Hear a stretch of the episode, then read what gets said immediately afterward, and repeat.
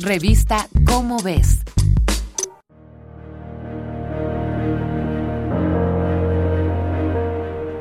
Probablemente lo has sentido como más tiempo, pero el progreso para superar la pandemia se ha conseguido en tiempo récord en comparación a otros momentos en la historia de la humanidad.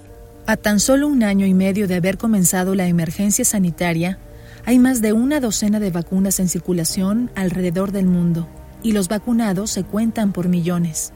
Si este fuera un mundo ideal y justo, eso significarían buenas noticias para la humanidad, pero en realidad solo es un beneficio para una parte de ella, la parte que puede pagar por las vacunas.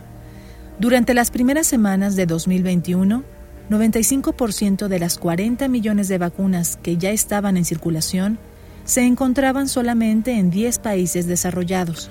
Los países de las naciones de África subsahariana, por ejemplo, habían aplicado en total solo 25 vacunas. México se encuentra en un lugar privilegiado frente a otros países. Al cierre de la edición de la revista Como ves de junio, se habían importado y aplicado millones de dosis de las vacunas Pfizer, AstraZeneca, Sputnik V, Sinovac, COVAX y CanSino.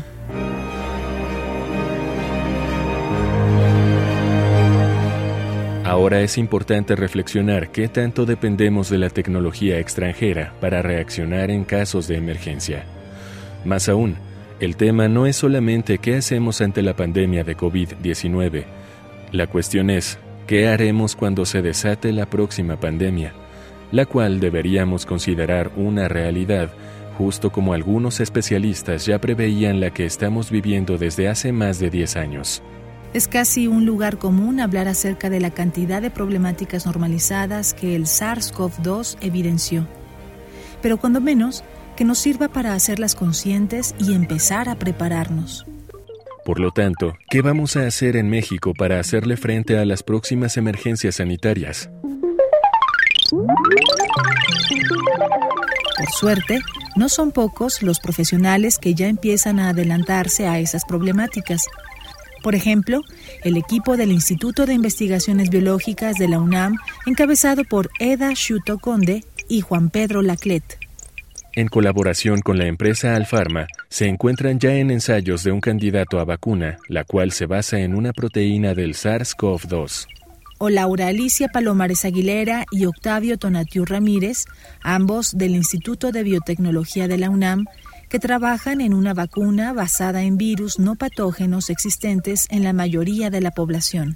Es decir, tomar una enfermedad a la que ya estemos acostumbrados para hacerla librar segmentos de proteínas del SARS-CoV-2 y así ayudar al cuerpo a ganar defensas contra el virus. O los ensayos de vacunas del Instituto Good Stefano AC formado por expertos de la Universidad Autónoma de Baja California, el Tecnológico de Monterrey y el Instituto Politécnico Nacional. O la vacuna quimérica del equipo de la Universidad Autónoma de Querétaro, dirigido por Juan José Mosqueda Gualito, de la Facultad de Ciencias Naturales. Todos ellos trabajando desde distintos frentes por conseguir que México obtenga el conocimiento y la infraestructura necesarios para que en un futuro no tengamos que depender de laboratorios extranjeros para hacerle frente a estas emergencias.